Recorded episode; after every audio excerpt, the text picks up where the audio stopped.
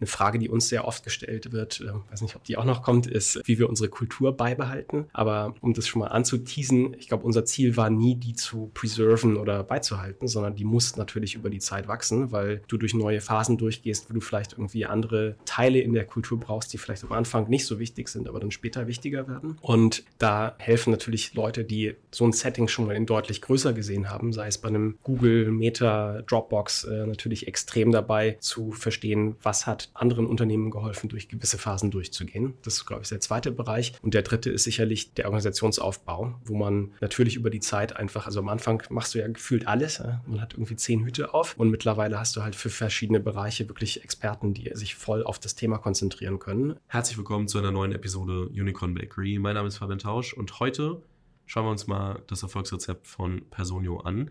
Ich sitze hier mit äh, Jonas Rieke und äh, Jonas hat mir gerade dankbarerweise geholfen, hier einmal das komplette Büro auf den Kopf zu stellen, weil ich äh, ein, zwei Sachen nicht dabei hatte und wir dementsprechend alle Meetingräume irgendwie einmal abklappern mussten und gucken, wie kriegen wir das denn jetzt hin, dass wir hier äh, sauber aufnehmen können. Deswegen äh, danke an der Stelle. Einmal ganz kurz zur Personio und auch zu dir. Ich meine, wer sich in der deutschen Startup-Szene ein bisschen beschäftigt hat, der weiß, äh, Personio so das Tool für den, also euer, ich, ich, euren Slogan habe ich tatsächlich jetzt nicht mal auf dem, auf dem Schirm, wo ich beim Reinlaufen dran vorbeigelaufen bin. People Operating System. Genau, People Operating System, also so alles, wo ähm, Mitarbeitende mit in Kontakt kommen, irgendwie so in einen Workflow, in ein Tool zusammenzufassen.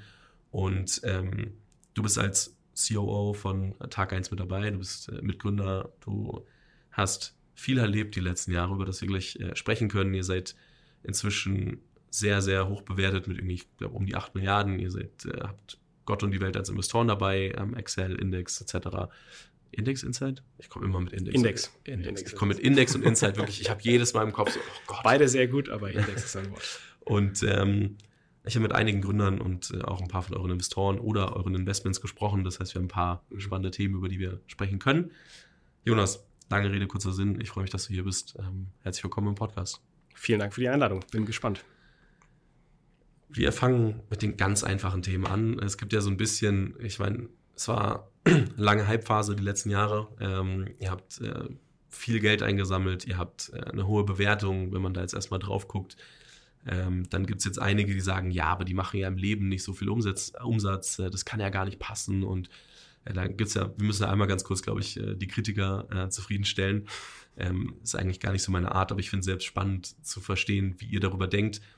Ähm, ihr macht, also ich glaube, neunstelliger EHA ist auf jeden Fall kommuniziert oder zumindest hat man das oft genug irgendwo gelesen. Ähm, ihr, wenn wir uns das Multiple angucken von, von Leader X, die jetzt verkauft wurden, die, ähm, ich glaube, ein zwölfmal ERA drauf hatten. Das heißt, wenn wir irgendwie so Annahme 200 Millionen ERA haben, dann sind da irgendwo zweieinhalb Milliarden Valuation, die im Raum stehen, wenn wir uns nur das angucken ähm, und, und davon ausgehen, dass alle Wachstumsfaktoren etc. ähnlich sind. Was macht es mit einem, wenn, wenn du in der Presse dauernd liest oder alle versuchen irgendwo so ein, so ein Edge zu finden, wo sie euch irgendwie in der Presse vielleicht auch mit einer negativen Headline belegen können oder sagen können, so, ach, guck mal, aber die, die machen da ja, aber das ist es ja gar nicht. Das sieht irgendwie viel cooler aus, als es ist und so. Was macht es mit einem als Gründer, wenn man sich da eigentlich auf ganz andere Dinge fokussieren möchte? Ja, ähm, ich würde die Frage mal ein bisschen äh, breiter beantworten und ähm, vielleicht mal angefangen damit, dass ähm, Bewertungen ja nicht nur von ähm, dem aktuellen Umsatz abhängen, sondern natürlich insbesondere auch von dem um Umsatzwachstum, dem weiteren Potenzial der Marktgröße, der Produktpalette, die man anbieten kann. Dann aber natürlich auch Faktoren wie ähm, Effizienzen ähm, im Unternehmen. Und wir sprechen natürlich weder über ähm, äh, Umsatzzahlen genauer als auch äh, aktuell gibt es kein Bewertungsevent. Also in dem Fall gibt es auch zählt die alte Bewertung. Ähm, aber am Ende des Tages, glaube ich, ist ein wichtiger Treiber natürlich auch einfach die, der, der Zinssatz. Und ähm, das ist eine Kennzahl, die wir nicht beeinflussen können. Von daher, wir fokussieren uns wirklich auf die Dinge, die wir im Griff haben und haben da mit äh, Birgit eine sehr erfahrene ähm, CFO an Bord, ähm, die aus meiner Sicht eine sehr gute Balance findet zwischen eben die CFO-Rolle ausfüllen, da stark auf die ähm, Kennzahlen schauen, aber auf der anderen Seite eben sehr ähm, businessfreundlich ähm, Entscheidungen zu treffen und insbesondere auch wachstumsfreundlich. Also von daher würde ich sagen, ähm, Natürlich ist Druck da, ähm, aber ein positiver Druck. Und ich glaube, wir sind ja alle angetreten, um ähm, hier einen ähm, ja, relevanten europäischen Tech-Player zu bauen. Und ich glaube, das kommt nur mit dem entsprechenden Druck und dementsprechend ähm, ist das eigentlich nichts Neues. Und ähm, aus unserer Sicht haben wir einen sehr klaren Plan, wo wir hin möchten und ähm, dementsprechend denken wir gar nicht so viel über diese Bewertungsthematik nach. Ja, ich glaube, es ist auch, also man kann sich schnell dran aufhängen, gerade als Presse äh, oder Medien. Ist ja super einfach. Ähm, das ist eine simple Zahl, absolut. Ja. Ist halt irgendwie so eine der wenigen Zahlen, mit denen man äh, dann doch irgendwie äh, hantieren kann, um, um Schlagzeilen zu machen, mhm. die gerade in den letzten Jahren natürlich für Schlagzeilen besonders ausschlaggebend waren.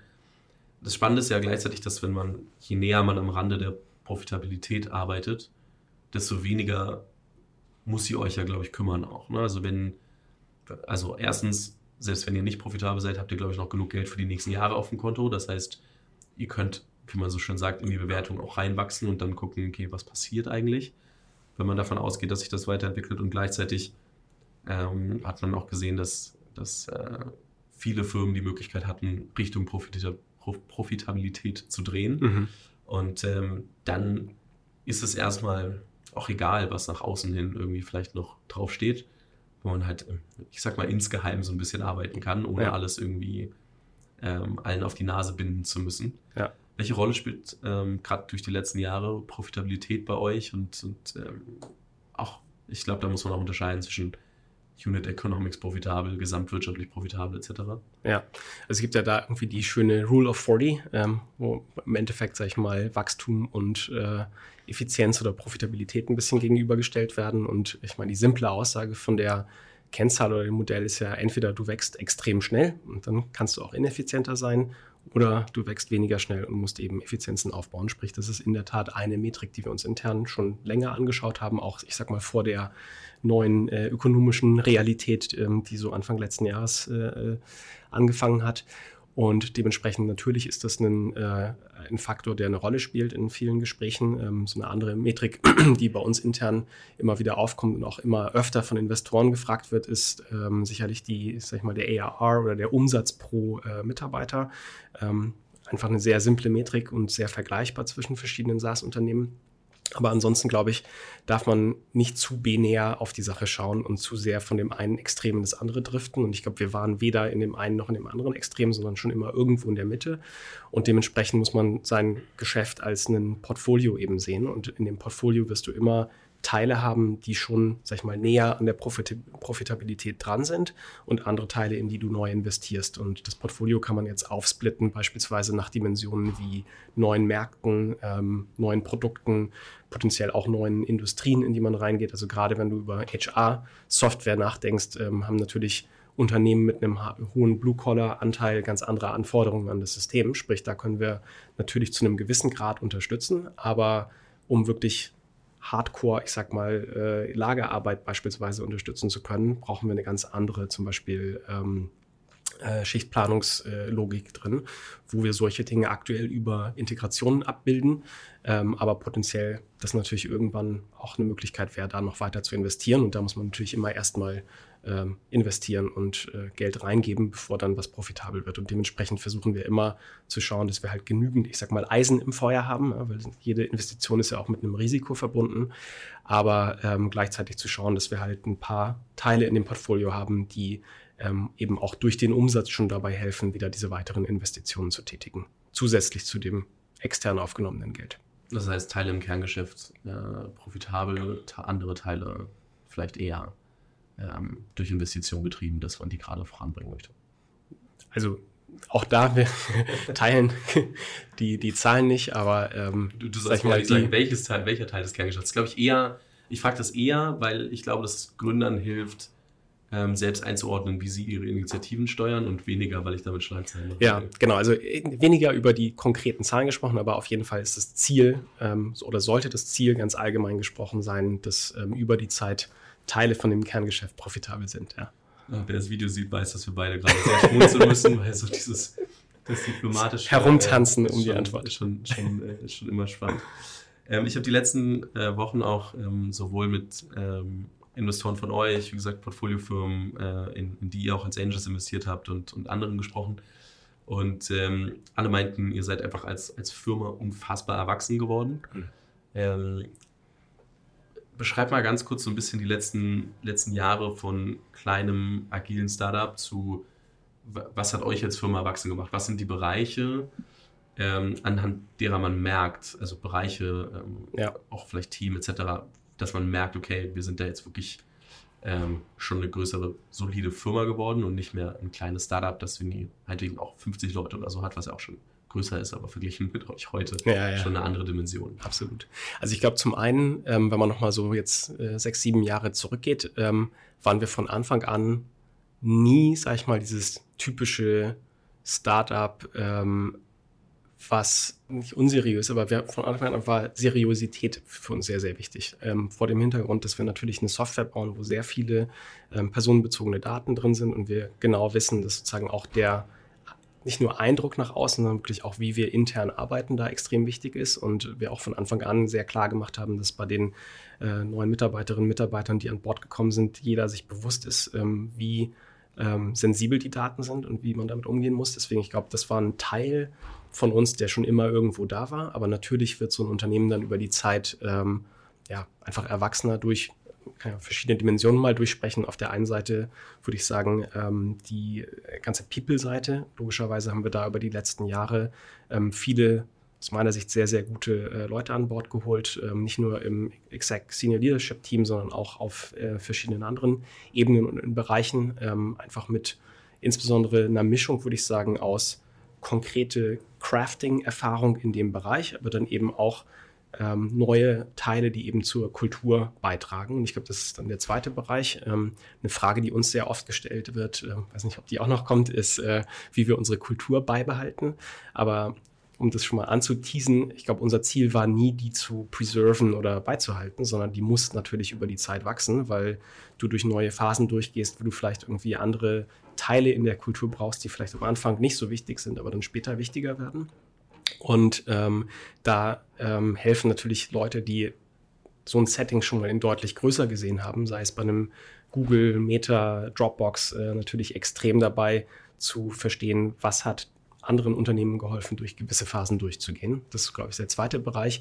Und der dritte ist sicherlich der, ähm, der Organisationsaufbau, ähm, wo man natürlich über die Zeit einfach, also am Anfang machst du ja gefühlt alles. Ja? Man hat irgendwie zehn Hüte auf ähm, und mittlerweile hast du halt für verschiedene Bereiche wirklich Experten, die sich voll auf das Thema konzentrieren können. Ähm, als Beispiele mal ein Team, was sich rein um das ganze Thema Data und BI intern kümmert, ein anderes Team, was sich rein um die ganzen internen, sag ich mal, Systeme, Business Technology kümmert oder auch ein Team, was einfach nichts anderes macht, als sich Pricing und Packaging anzuschauen, was aus meiner Sicht immer noch eine Komponente ist, die, ähm, sag ich mal, unterbewertet ist. Also da sollte man wirklich auch als Unternehmen viel äh, Gehirnschmalz reinstecken. Was waren eure größten Learnings zu Pricing und Packaging über die Jahre? Ja, also wenn man die Historie oder die Evolution mal durchgeht, das allererste Packaging Pricing ist in der Tat so entstanden, dass Hanno und ich äh, in dem allerersten Office hier ein paar Meter äh, die Straße runter zusammensaßen und einfach mal in eine Excel-Tabelle Zahlen eingetippt haben und so über den Daumen gesagt haben, no, das klingt ganz gut. Dann haben wir nach zweieinhalb Jahren gemerkt, ähm, dass das damalige sozusagen Packaging ähm, für kleine Kunden zu teuer war. Und bei großen Kunden gab es einfach oftmals gar keine Diskussionen zum Preis, sprich offensichtlich, das hatten wir nicht gut austariert.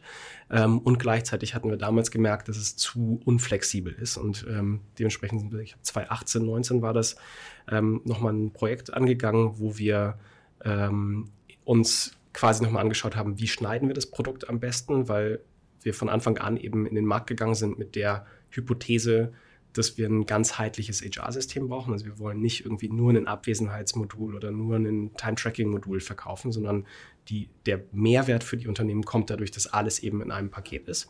Und dann ist es gar nicht so einfach zu gucken, was kann man eben an Flexibilität noch draufbauen.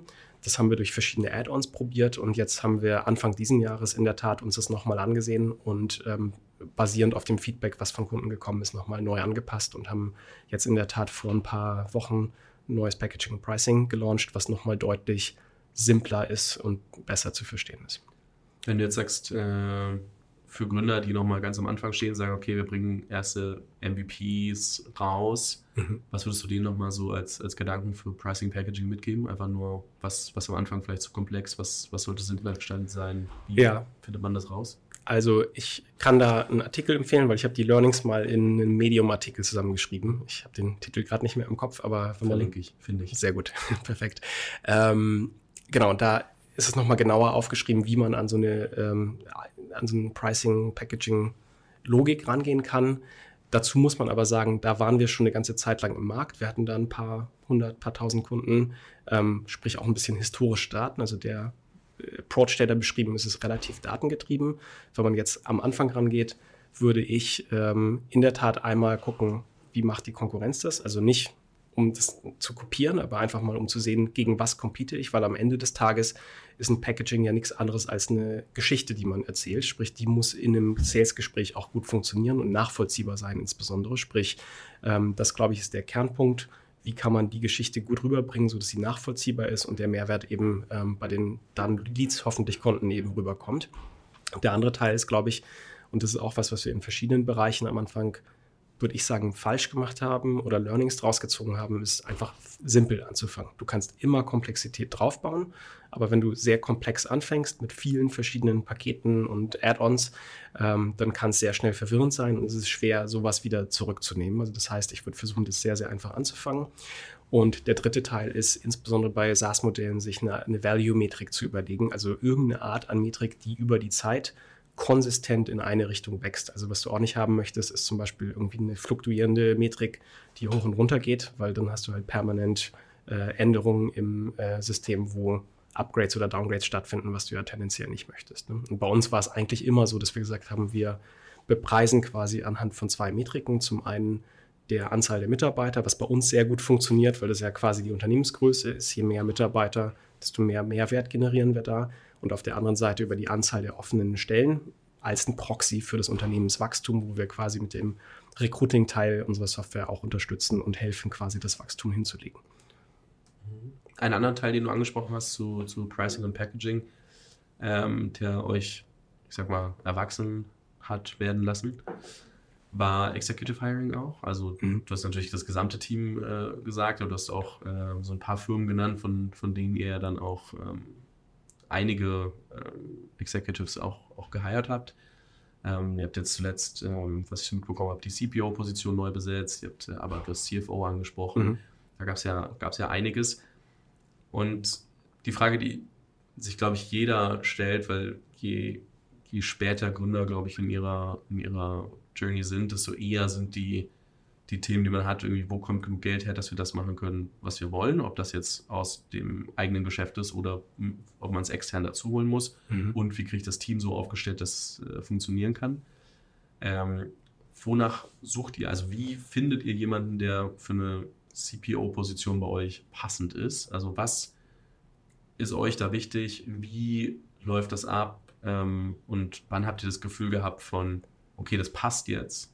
Weil ich persönlich hätte wahrscheinlich immer das Gefühl von, ah, es gibt vielleicht noch mal eine Person, die könnte noch ein Prozent besser passen mhm. oder hier noch, also dieses, wie, wie, wie findet ihr für euch oder wie habt ihr für euch den, den, den Prozess ähm, des Executive, Hire, Executive Hirings, ähm, ich nenne es jetzt mal definiert, aber ja. wahrscheinlich ein bisschen falsches Wort. Ja, ähm, verschiedene Gedanken dazu. Also erstmal, glaube ich, ist ja die Frage, wann ist der richtige Zeitpunkt für verschiedene Leadership Layers. Ähm, was aus meiner Erfahrung da sehr gut funktioniert, ist so eine Daumenregel zu sagen, immer wenn sich irgendwas verdreifacht, also deine Anzahl der Mitarbeiter, deine Kunden, dein Umsatz, dann ist eigentlich so ein Moment davor, danach, plus minus, wo man mal evaluieren kann, dass man wahrscheinlich Dinge ein bisschen anders machen muss. Und bei uns, wenn man sozusagen in verschiedene Leadership-Layer reinschaut, funktioniert das ziemlich gut, wenn man von 10, 30, 100, 300.000 geht. War so der Zeitpunkt, als wir ähm, um die ähm, 30 waren, ähm, der Zeitpunkt, wo wir erste VPs reingeholt haben für Marketing Sales. Ähm, als wir so knapp 300 waren, haben wir sozusagen das Executive Team oder C-Level, so wie das heute existiert, aufgebaut. Und als wir so um die 1000 waren, plus minus, haben wir angefangen, das sozusagen VP-Layer darunter einzubauen. Also das vielleicht erstmal so ein bisschen als Hilfestellung, wann ist der richtige Zeitpunkt, abhängig natürlich davon, was man selber empfindet, wann man da äh, Unterstützung braucht. Ähm, und ansonsten von dem Prozess her haben wir generell bei Personio einen relativ stark ausdefinierten Hiring-Prozess ähm, für alle Rollen, ähm, wo wir schon immer gesagt haben, es geht eben nicht nur um die fachlichen Kompetenzen, sondern auch sehr stark darum, ähm, was sind, sage ich mal, die ähm, ja, das Verhalten, was, äh, was Kandidaten in der Vergangenheit gezeigt haben. Also da hatten wir in der Vergangenheit immer Founder-Interviews, wo wir reingegangen sind und quasi ähm, ja, nach Situationen in der Vergangenheit gefragt haben, wie sich Personen verhalten haben. Ähm, das ist mittlerweile abgelöst von so einem Bar-Raiser-Interview, wo wir einfach mehr Leute haben, die da geschult sind und die Interviews führen können. Und zum Executive Hiring jetzt, ähm, da ist der Prozess natürlich deutlich länger. Also die Kandidaten gehen durch sehr, sehr viele verschiedene Interviews und lernen sehr viele Personen kennen. Sprich, man hat da schon irgendwie so ein bisschen the wisdom of the masses, ja, weil wenn man dann sieht, dass alle super excited sind über eine Person, dann ist das ein gutes, guter Indikator. Ähm, aber wir sind dann auch relativ strikt, wenn irgendwie einzelne Personen Concerns haben, dass man nochmal zusammenkommt und dann das auch bespricht. Ähm, genau. Ich glaube, bei den Exact-Positionen ist es nochmal wichtiger, auf diesen ganzen Kulturteil zu schauen, weil die natürlich extreme Multiplikatoren sind für wie das Team wächst, sich mit anderen verhält. Und dementsprechend ähm, ist das was, wo wir in den Interviews nochmal besonders stark drauf schauen. Ansonsten hängt es natürlich so ein bisschen von den Rollen ab. Für einen CFO suchen wir nach anderen Kandidaten als für einen CPO. Ähm, zum einen natürlich abhängig von beispielsweise den, den Headhuntern, mit denen man zusammenarbeitet. Und für die Rollen haben wir in der Tat mit, äh, mit externen Recruitern immer gearbeitet, aber auch verschiedenen Unternehmen, die sehr spezialisiert darauf sind, da schon einen Pool haben. Und jetzt zum Beispiel bei der ähm, äh, äh Chief äh, Product und äh, Technology äh, Officer Org äh, oder Rolle haben wir halt sehr stark darauf geguckt, ist es eine Person, die quasi sowohl eine Org in der Größe schon mal geführt hat, dann natürlich auch Referenzgespräche zu führen, ist die Wahrnehmung aus der Organisation auch die gleiche. Ähm, und auf der anderen Seite aber auch zu schauen, ist das eine Person, die quasi den Markt gut versteht. Ne? Also weil Europa, SaaS, B2B sind halt schon nochmal andere äh, Dinge als, ähm, ja, sag ich mal, ein B2C ähm, Social Media ähm, Modell in den USA, wo in dem Fall jetzt Maria, die an Bord gekommen ist, natürlich äh, in dem Fall von Meta kommt, aber einfach in den Gesprächen ein extrem gutes Verständnis für all diese Faktoren hatte. Und wenn man dann viele Gespräche führt, ähm, findet man dann auch die Unterschiede raus. Und in dem Fall waren wirklich alle extrem begeistert. Also deswegen, das hat zwar lange gedauert, aber und aus meiner Sicht auch worth it, da zu warten und nicht einfach einen schnellen Hire zu machen. Aber da war dann relativ schnell klar, das ist die richtige Person. Okay, spannend. Ich glaube, ähm, was du gerade meintest mit, mit äh, länger warten. Ich habe da letztens mit äh, Alex Finkelstein von, von Spark Capture drüber gesprochen.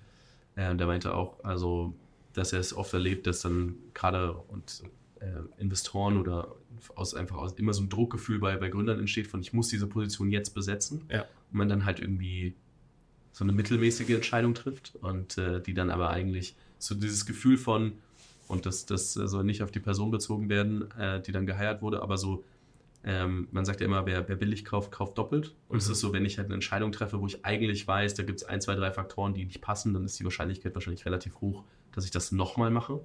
Und ich glaube, da muss man 100% ehrlich zu sich sein. Und obwohl es natürlich Opportunitätskosten gibt, wenn man sagt, okay, ich lasse die Stelle unbesetzt, aber die sind halt wahrscheinlich deutlich höher, wenn ich die Stelle besetze mit einer Person, die nicht passt. Weil bis ich das merke, bis ich die Person, bis ich eine neue Person irgendwann finde, bis ich mir davor eingestanden habe, dass ich die Person vielleicht gehen lassen muss, sehr super viele Faktoren, die dazu führen, dass das viel, viel, viel aufwendiger und, und, und nachhaltig schädlicher ist, als die Stelle offen zu lassen. Absolut.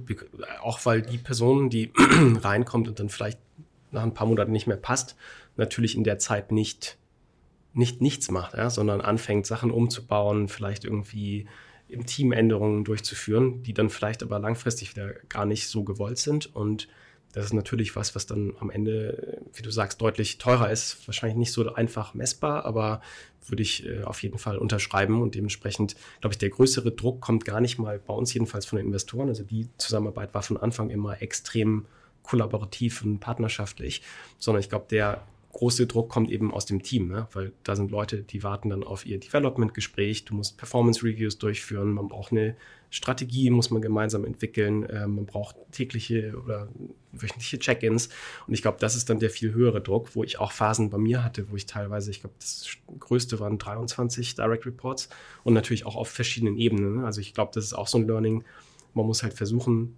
sein direktes Team so auf einer Flughöhe zu haben, damit man auf ähnlichen Themen reden kann. Ansonsten hast du auf der einen Seite extrem viele Kontextwechsel jeden Tag, was einfach extrem anstrengend ist, aber gleichzeitig ähm, dann noch auf verschiedenen Ebenen ähm, äh, zu springen, ist einfach sehr, sehr schwierig. Und dementsprechend, also kann ich verstehen, woher der Druck kommt, aber ich glaube, dem sollte man widerstehen. Es gibt so viele Themen. Äh, ich muss gerade so ein bisschen jonglieren. ich überlege gerade so zwischen Kundenentwicklung, so ICP, der sich natürlich auch von, wie du anfangs gesagt hast, viele kleine ähm, Firmen, für die es aber anfangs vielleicht ein bisschen teuer war, hinzu, da entwickelt man sich ja dann doch oft irgendwie ähm, doch irgendwie Richtung soliderem Mittelstand oder, oder, oder Konzern. Über die COO-Rolle wird, glaube ich, wenig gesprochen, wenn man viel mhm. mit, mit äh, CEOs spricht. Und ähm, ich weiß, dass dein Steckenpferd äh, Customer Success ähm, ist, worüber ähm, auch einige meinten, muss man mit dir sprechen. Ich glaube, okay. wir bleiben mal kurz bei COO und, und gehen danach noch zum, zu Customer Success und lassen mal diese Kundenentwicklung äh, weg, weil mhm. ähm, ich glaube, da, da, wird öfter drüber gesprochen als, als über die beiden anderen Themen. Was würdest du sagen, ähm, was macht dich zu einem über die Jahre guten COO und wie musstest du dich auch mit der Firma mitentwickeln, um diese Rolle weiter ausfüllen zu können? Mhm. Also vielleicht mal angefangen damit, ich würde sagen, es gibt so, also am Ende viele so Jobtitel sind ja irgendwie ein Label und wenn man dann mal anfängt mit 10, 20 Leuten, die dieses Label an sich tragen, zu sprechen, merkt man, dass eigentlich viele Leute was anderes machen. Das gilt für die CEO-Rolle, das gilt für das äh, Customer Success-Thema, was du angesprochen hast ähm, und wahrscheinlich für viele andere auch. Ähm, und ich würde sagen, es gibt wahrscheinlich so zwei CEO-Geschmacksrichtungen, abhängig auch so ein bisschen von, was für ein Businessmodell und äh, Markt äh, das entsprechende Unternehmen äh, hat und angeht.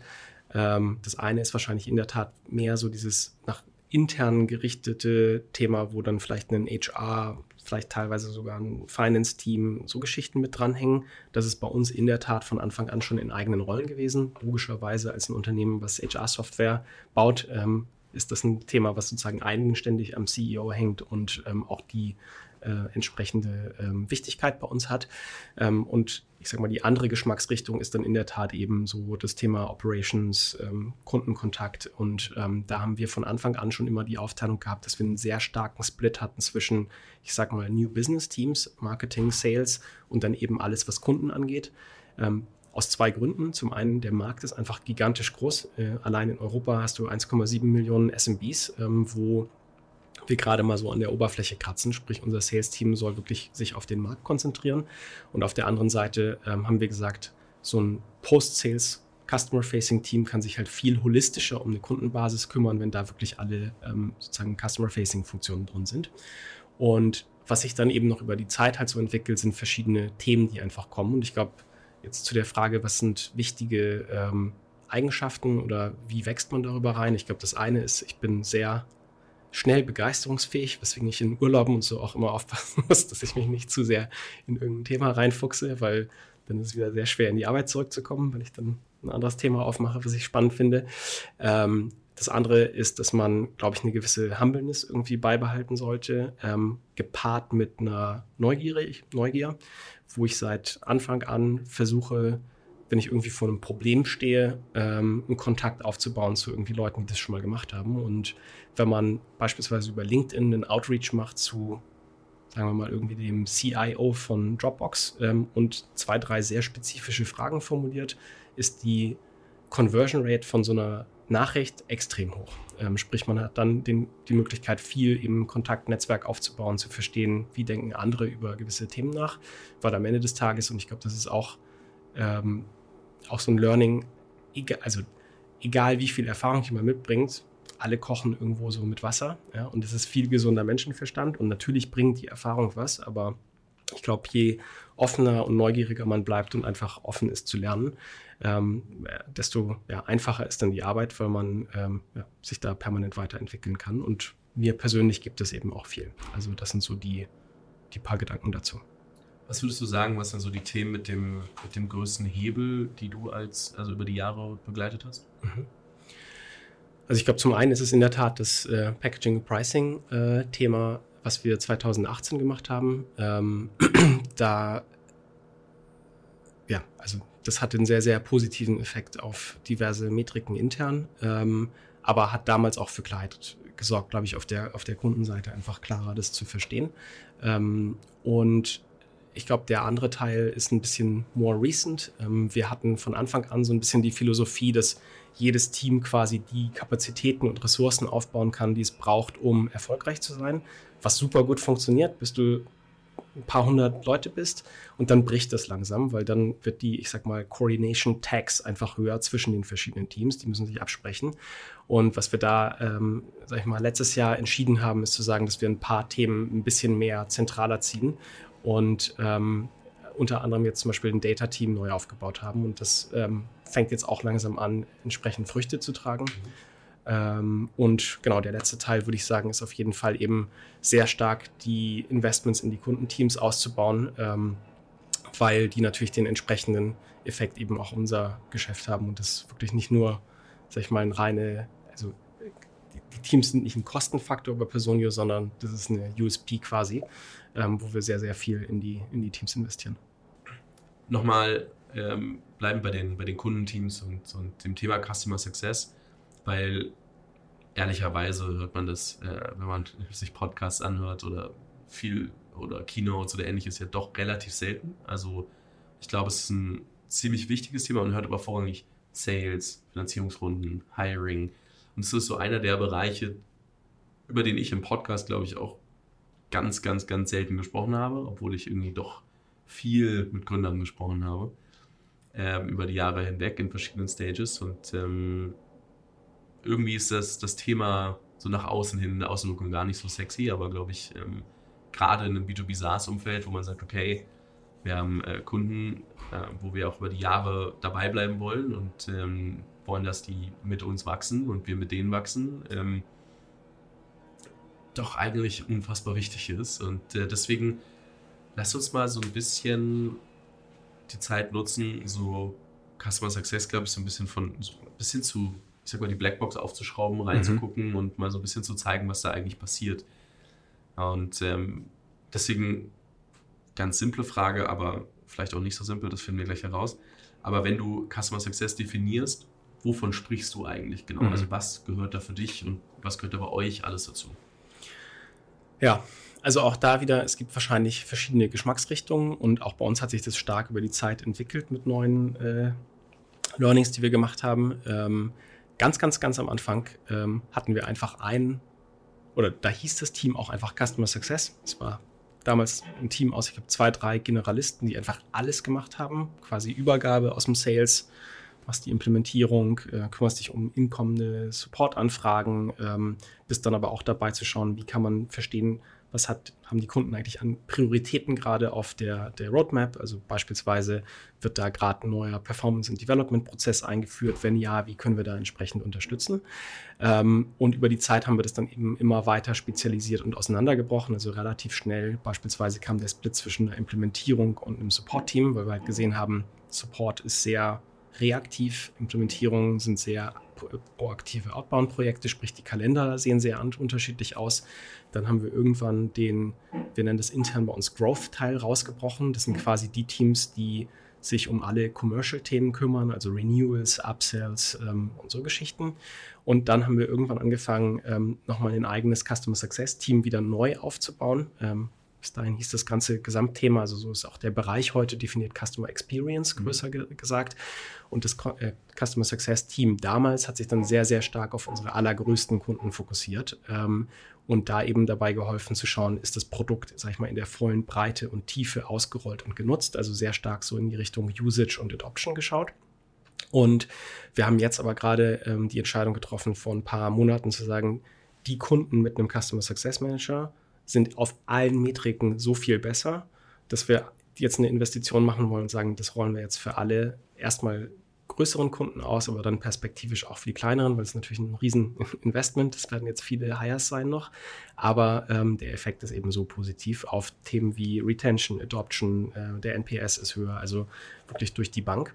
Ähm, und ja, das ist, sag ich mal, so der Bereich. Und ich glaube, der zweite Aspekt, der dann irgendwann noch dazu kommt, am Anfang als Unternehmen versuchst du ja irgendwie alle Kunden gleich zu behandeln. Ähm, aus verschiedenen Gründen. Zum einen willst du natürlich schauen, dass du nah an den Kunden bist und verstehst, was fehlt noch.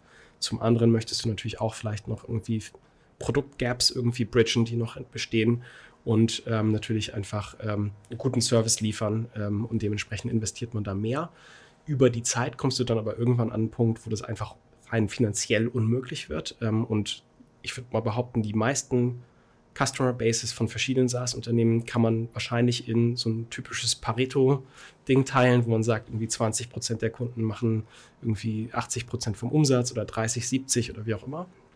Und dementsprechend muss man dann anfangen, sag ich mal, nach, äh, sag ich mal, dem Umsatzbeitrag ein bisschen zu segmentieren, weil offensichtlich kann man in den kleineren Kunden halt weniger investieren und dann muss man neue Wege finden, wie man das skalierter hinbekommt. Und das haben wir in der Tat vor jetzt anderthalb Jahren äh, ein bisschen größer gemacht, indem wir so ein eigenes Customer Education Team aufgebaut haben. Und auch das würde ich sagen, ist ein Teil von Customer Success, weil wir darüber gesehen, wie wir es schaffen, eben ähm, skalierter die Services anzubieten, die wir sonst eben in Person White Glove One-on-One machen würden. Und das sind so Themen wie eben das Enablement, also Training. Ähm, das sind Sachen wie unser Help Center ähm, in diversen Sprachen mittlerweile, In-App-Content und Touren, ähm, Newsletter, der regelmäßig rauskommt. Also all diese Sachen, die quasi immer One-to-Many sind. Du hast gesagt, äh, anfangs äh, alle Kunden gleich behandelt. Ich glaube, das ist so eine, so eine, so eine typische Frage, die man sich stellt. Ähm, gerade wenn man sagt, ich will ja eigentlich Software as a Service bauen. Ich will eine Software, die möglichst so funktioniert, dass ich nicht irgendwie mhm. individuell Sachen anpassen muss. Da habe ich auch eine Frage von mehreren Gründern aus einer, aus einer früheren Phase, eher so Pre-Seed bekommen. So, wie sehr individualisiert man eigentlich anfangs? Also, mhm. wie sehr geht ihr auf Customer, also wie, wie, wie priorisiert ihr Customer Needs? Wie seid ihr da vorgegangen und habt gesagt, okay, das kommt jetzt mit in die Software und, und wir individualisieren das? Oder ha, das ist, fühlt sich eher an wie so ein Kundenprojekt. Machen wir das jetzt, machen wir das nicht? Das fühlt sich eher an wie so ein bisschen, ich sag mal, Beratungsleistung äh, ja. und, und, und äh, dann wirklich so, ein, so, als ob man so ein bisschen Agency Consulting noch hätte. Wie, wie seid ihr damit umgegangen und mhm. wann hat sich das vielleicht auch gedreht? Ja, also ich glaube, für die äh, Personen, die das gefragt haben, ich glaube, das hängt halt sehr, sehr stark von dem Markt ab, den ihr angeht. Es hängt auch sehr stark davon ab, wie genau euer Produkt aussieht und auch das, also wie klar das, äh, das ICP eben definiert ist. Weil wenn das sehr klar definiert ist, dann kann man natürlich sehr spitz dahin bauen. Wenn man jetzt einen Markt hat wie unseren, wo quasi, sag ich mal, alle kleinen mittelständischen Unternehmen drin sind, dann ist das natürlich eine sehr, sehr breite Palette und wir haben für uns schon sag ich mal, einen, eine Range gesetzt, wo wir sagen, unsere Zielgruppe sind Unternehmen mit 10 bis 2000 Mitarbeitern, was jetzt nicht heißt, dass ab 2000 die Software nicht mehr funktioniert, aber darauf fokussieren wir uns eben. Ähm, und ähm, ansonsten hatten wir von Anfang an schon relativ viele Möglichkeiten, äh, das Produkt, sag ich mal, anzupassen. Also wir haben einen sehr, sehr umfangreichen Access Write Engine, der es erlaubt, beispielsweise verschiedene Rollen zu erstellen, wo oftmals in anderen äh, sag ich mal, Software äh, vordefinierte Rollen drin sind, die dann vielleicht nicht perfekt angepasst sind. Ähm, wir haben wahrscheinlich mitunter den ähm, anpassbarsten äh, Abwesenheitsengine, den es so gibt, ähm, den man eben auch auf verschiedene Märkte ähm, sehr gut anpassen kann. Also sehr viel ist schon benutzt oder sehr viel benutzerdefinierte Dinge sind schon ins Produkt eingebaut. Ähm, das ist so das eine. Das andere ist, dass wir ähm, dann relativ früh angefangen haben, das Produkt zu öffnen für Integration, ähm, wo wir sagen, gewisse Dinge werden wir kurz, mittel, vielleicht langfristig oder vielleicht nie bauen, weil das sich für uns nicht lohnt. Aber es gibt also spitzere Anbieter am Markt, die eben genau die Lösung anbieten. Und ich war gerade letzte Woche auf der Zukunft Personal in, in Köln. Es ist einfach irre, wenn man so eine Halle reinkommt, wie viele verschiedene Lösungen es gibt. Und ähm, das werden wir so in der Breite nie bauen können. Dementsprechend glaube ich, ist eben sich zu öffnen, einen Marktplatz zu bauen, Integrationen anzubieten, ganz guter Möglichkeit, um eben dann Kunden quasi das volle Offering zu geben, ohne die Dinge selbst bauen zu müssen.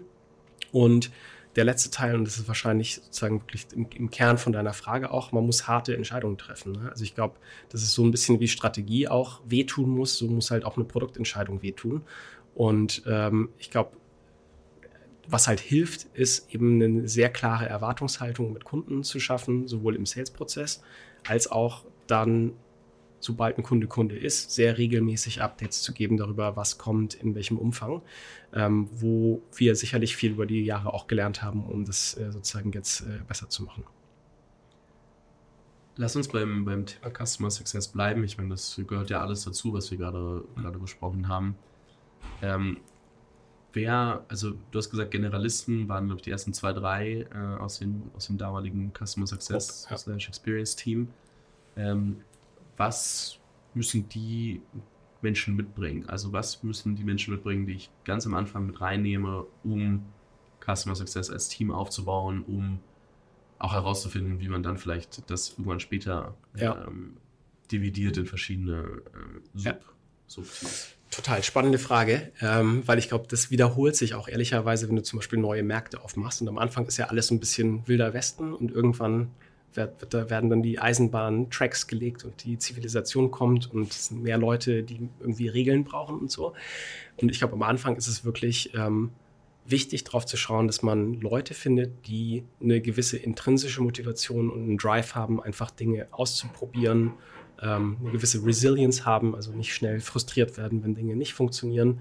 Ähm, und im Idealfall natürlich irgendwo schon entweder in dem Bereich gearbeitet haben, also in unserem Fall HR oder im Softwarebereich. Und das ist in der Tat auch ein, so, eine, so ein Problem oder eine Challenge, die ich bei anderen Startups sehe, ähm, mit, mit denen ich zusammenarbeite, dass die Mischung sehr, sehr schwierig ist. Also ich bin beispielsweise ähm, sehr eng verbandelt mit den äh, Gründern von Capmo hier in München und die haben natürlich irgendwie Baubereich und, äh, und Software. Es ist nicht so einfach, da Leute zu finden, die sozusagen beide Erfahrungen mitbringen und dementsprechend sollte man dann versuchen, so ein Team gemischt zu staffen, sodass beide eben entsprechend voneinander lernen können.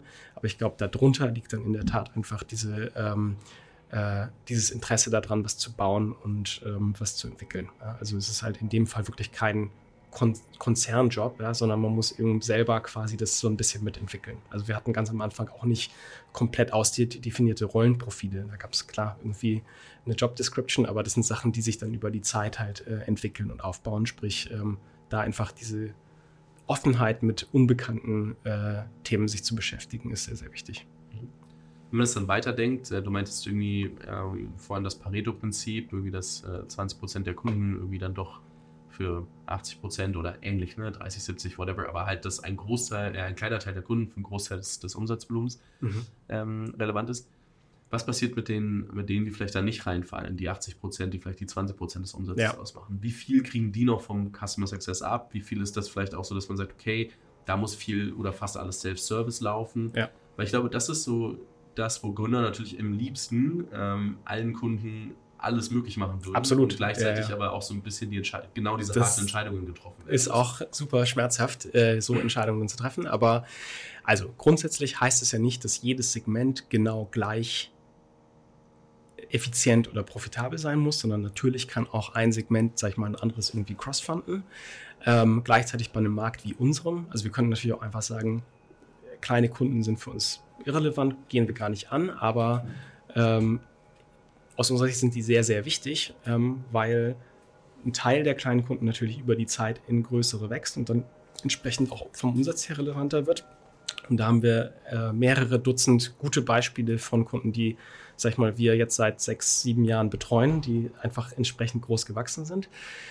Ähm, das ist ein Aspekt. Und der andere ist natürlich, ähm, dass wir schon den Anspruch haben, eben da den gesamten Markt abzudecken und dementsprechend ähm, die kleinen Kunden einfach sehr, sehr wichtig sind, weil vom Volumen her sind die natürlich ähm, deutlich größer. Und da ist dann die Frage, wie kann man trotzdem eine extrem hohe Qualität anbieten? Und zum einen aus meiner Sicht ist das einfach die Investition auch in wirklich Menschen, die sich dann darum kümmern. Also beispielsweise hat bei uns jeder Kunde, unabhängig von der Größe, weiterhin die Möglichkeit, jederzeit in direkten Kontakt mit uns zu geraten oder zu kommen.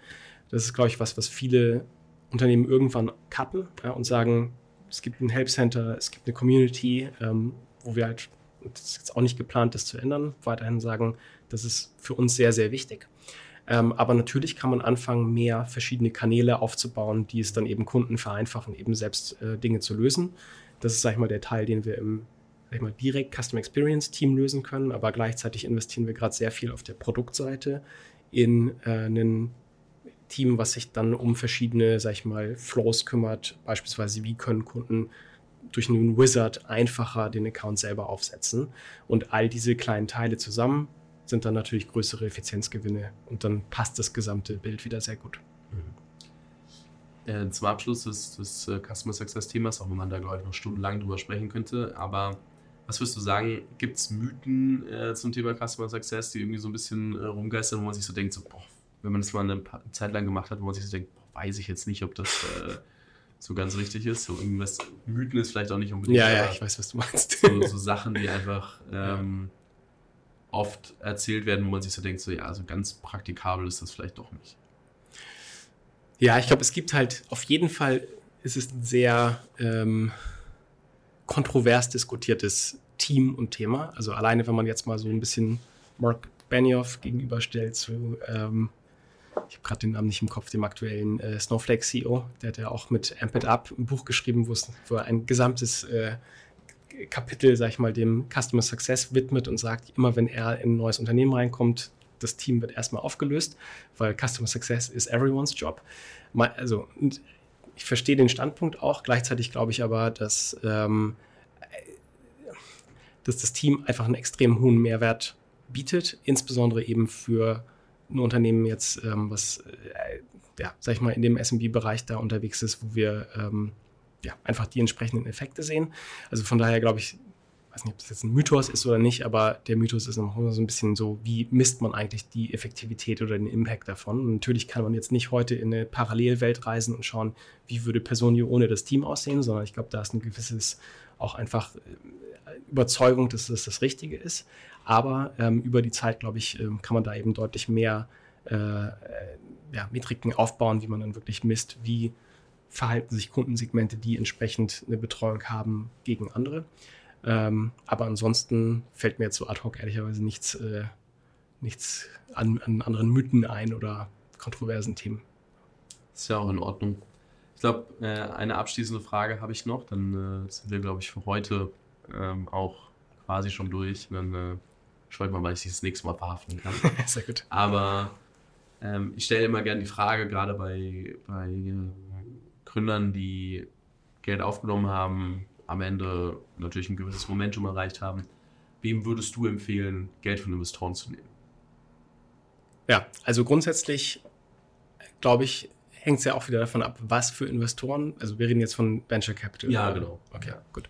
Ähm, ja, also ich glaube, äh, grundsätzlich haben wir extrem gute Erfahrungen mit unseren VCs gemacht, hatte ich ja eben schon erwähnt, extrem partnerschaftlich unterstützend. Also deswegen, ich glaube, es geht nicht nur um das Geld, sondern in dem Fall auch wirklich um ähm, Unterstützung durch Ratschläge, durch Intros ähm, zu potenziellen Kandidaten, ähm, Benchmarks. Also wir haben einen Partner an Bord, Alex Clayton ähm, von Meritech, der einfach unfassbar gute Benchmarking-Studien aufbaut. Also kann ich auch sehr empfehlen, können wir auch in die Notes packen, so einen Link zu der Meritech-Seite, die so Public äh, ähm, äh, Comparables hat. Ähm, und dementsprechend würde ich sagen, also was schon wichtig ist natürlich, dass du einen großen Markt hast und da entsprechend reinwachsen möchtest, ne? weil die Investoren haben natürlich schon auch die, äh, den Anspruch, dass das entsprechend wächst und äh, die sind nicht aus sag ich mal, rein altruistischen Gründen dabei. Ähm, gleichzeitig würde ich auch sagen, es gibt sehr, sehr viele Unternehmen, die gebootstrapped sind und sehr gut damit gefahren sind. Also von daher, wenn man jetzt nicht unbedingt Geld aufnehmen muss, weil es nicht ganz klare Investitionsmöglichkeiten dafür gibt, dann muss man das aus meiner Sicht auch nicht machen. Aber es hilft, glaube ich, insbesondere dann, wenn du halt einen sehr klaren Plan hast, wie das Geld investiert werden muss und du gleichzeitig eine hohe Confidence hast, dass sozusagen die Wette entsprechend aufgeht. Und du natürlich in der Lage bist, das alles in einer simplen Form irgendwie den, den VCs quasi ähm, zu, zu teilen. Ich finde das nur immer spannend, einfach das Thema überhaupt mal einfach in Frage zu stellen. Ja. So, es gibt da, glaube ich, kein richtig oder falsch. Ich glaube, jeder muss das für sich wissen. Aber ich glaube, dass bei Gründung nicht der Default sein sollte, ich muss unbedingt Geld von Investoren nehmen, sonst ist es keine solide Gründung oder so. Das hatte ich aber so die letzten zwei, drei Jahre, also gerade 2020, 2021 mhm. das Gefühl. Und deswegen ähm, stelle ich das immer gerne als, als Abschlussfrage bei passenden Gründern. Ja, ja, absolut. Wobei das natürlich auch eine Phase war, wo einfach, sag ich mal, sehr viel oder wo Geld sehr einfach verfügbar war. Deswegen, das könnte auch sein, dass sich das jetzt einfach ein bisschen ändert. Ähm, aber würde ich sagen, bin ich bei dir. Das ist jetzt nicht unbedingt notwendig für jedes neue Business. Jonas, vielen lieben Dank dir. Ähm, es hat sehr viel Spaß gemacht. Ich verlinke natürlich sowohl Personio als auch dein LinkedIn in den äh, Show Notes. Und ähm, wünsche euch weiterhin viel Erfolg. Bin sehr gespannt, was bei euch noch kommt und ähm, sag bis bald. Vielen Dank und dann Volume 2 kommt irgendwann. das ist gut.